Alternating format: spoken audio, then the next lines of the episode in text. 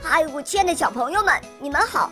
我是你们的好朋友小肉包哦，欢迎大家来到肉包来了。今天肉包会带给大家什么故事呢？赶快一起来听吧！喵。从前有一个非常聪明的孩子，叫斯里。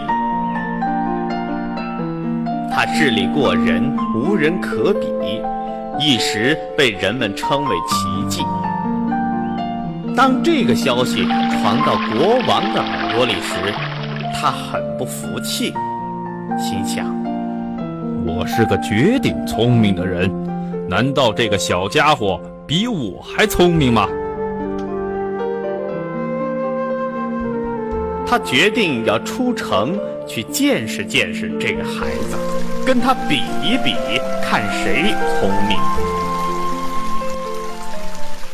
于是有一天，他换上了破烂的衣服，骑上大象，向斯里的家走去。这时，斯里正坐在家门口，他一见国王，就高声喊道：“先生，你骑的这头象，真是一头好象啊！”呃，孩子，谢谢你。事实上，它是一只宫廷里的象。我在宫廷里做事。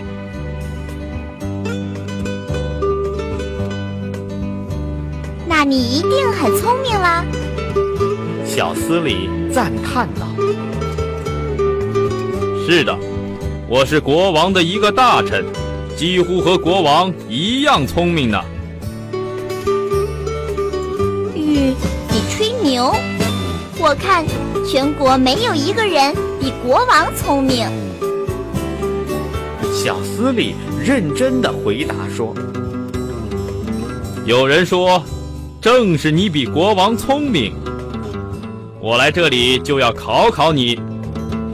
如果你比我聪明，你或许就跟国王一样聪明了。”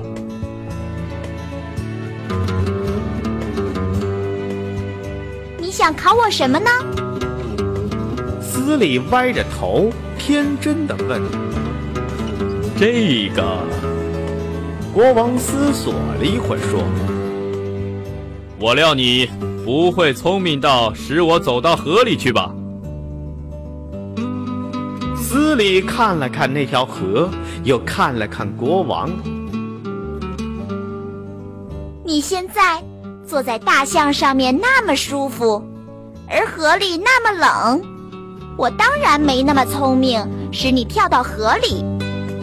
如果你现在是站在河里，我一定有办法让你坐到大象上面。